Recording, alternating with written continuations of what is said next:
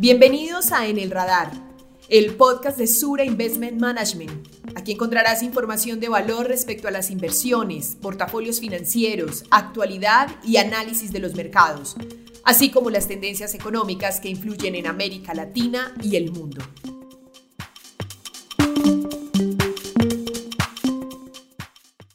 Hola, soy Joaquín Barrera, director de renta fija para Sura Investment Management.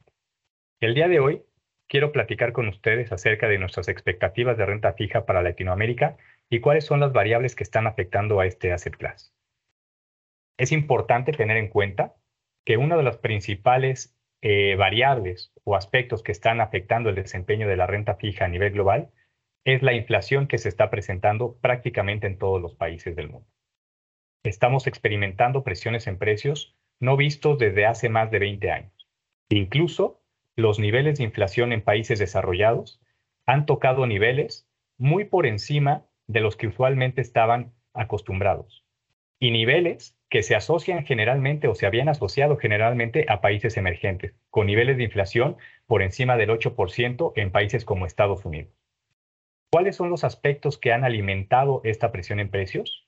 La guerra de Rusia-Ucrania, el incremento de precios en los energéticos y la presión en alimentos. Esto, ¿qué ha hecho y cómo ha afectado a nuestro activo, a la renta fija? Esto ha obligado, estos niveles de inflación han obligado a que los bancos centrales tengan que entrar en una etapa de eh, incremento en tasas de interés, es decir, de contracción monetaria. Los bancos centrales, sobre todo de países latinoamericanos, comenzaron el ciclo alcista desde hace ya algunos meses y los bancos de los países desarrollados acompañaron este movimiento con mayor ímpetu en este 2022.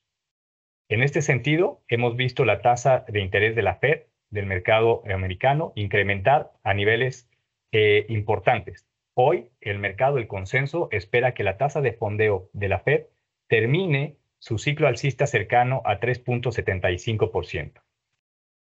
Esto claramente ha traído presiones a nuestras economías, a nuestros países en Latinoamérica haciendo que nuestros bancos centrales también reaccionen de la misma manera incrementando tasas de interés.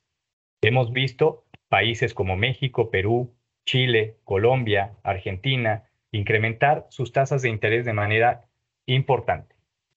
Sin embargo, un aspecto a considerar es que estas presiones inflacionarias y este ciclo alcista, al menos en nuestra región de Latinoamérica, ya viene consumándose desde el año pasado. Esto significa que de alguna manera, todas estas acciones en términos de política monetaria, en términos de apoyo de los gobiernos en control de precios, en subsidios, han ayudado a aliviar algo de estas presiones. Esperamos que hacia adelante las presiones inflacionarias continúen. Esperamos que siga habiendo volatilidad en el mercado por esta incertidumbre en el nivel de precios, de entender si es que ya tocamos el pico de inflación o no. Pero en este sentido creemos en Sura Investment Management que estamos cerca de los niveles máximos.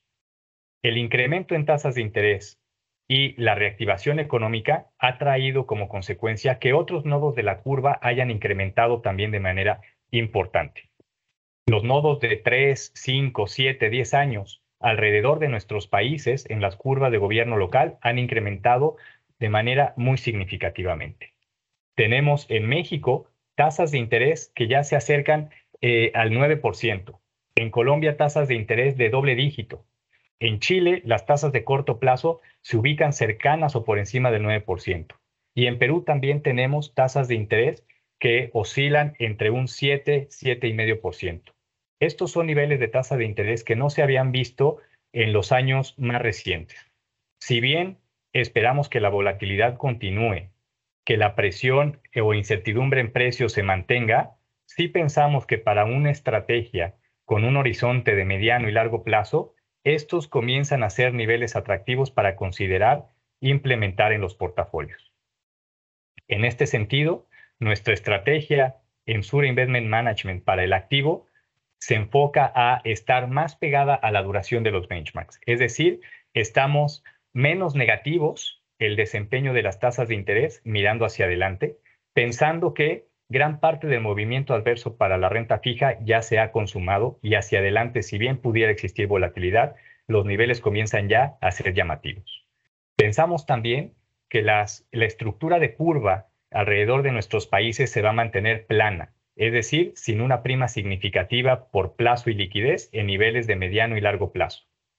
Adicionalmente, seguimos favoreciendo los instrumentos de deuda corporativa, por dos razones en, eh, particular. Uno, claramente por el spread, el cual nos brinda un mayor carry, una mayor tasa de interés. Segundo, si pensamos que todavía puede haber algo de volatilidad en el mercado, la mayor tasa que nos pagan los instrumentos corporativos nos ayuda a que sean menos sensibles a incrementos en tasas de interés.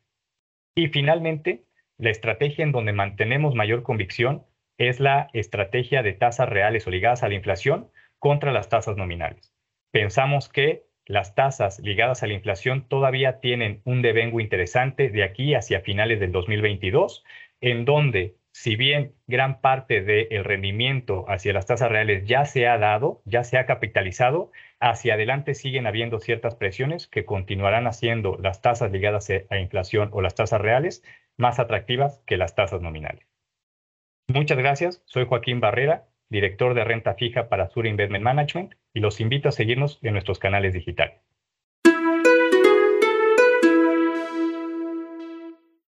Las opiniones y expresiones contenidas en este espacio no constituyen una recomendación de inversión y no tiene como finalidad garantizar el resultado, el éxito, rentabilidades o rendimientos de las inversiones. El resultado de cualquier decisión de inversión o operación financiera realizada con apoyo de la información que en este espacio se presente es de exclusiva responsabilidad del cliente.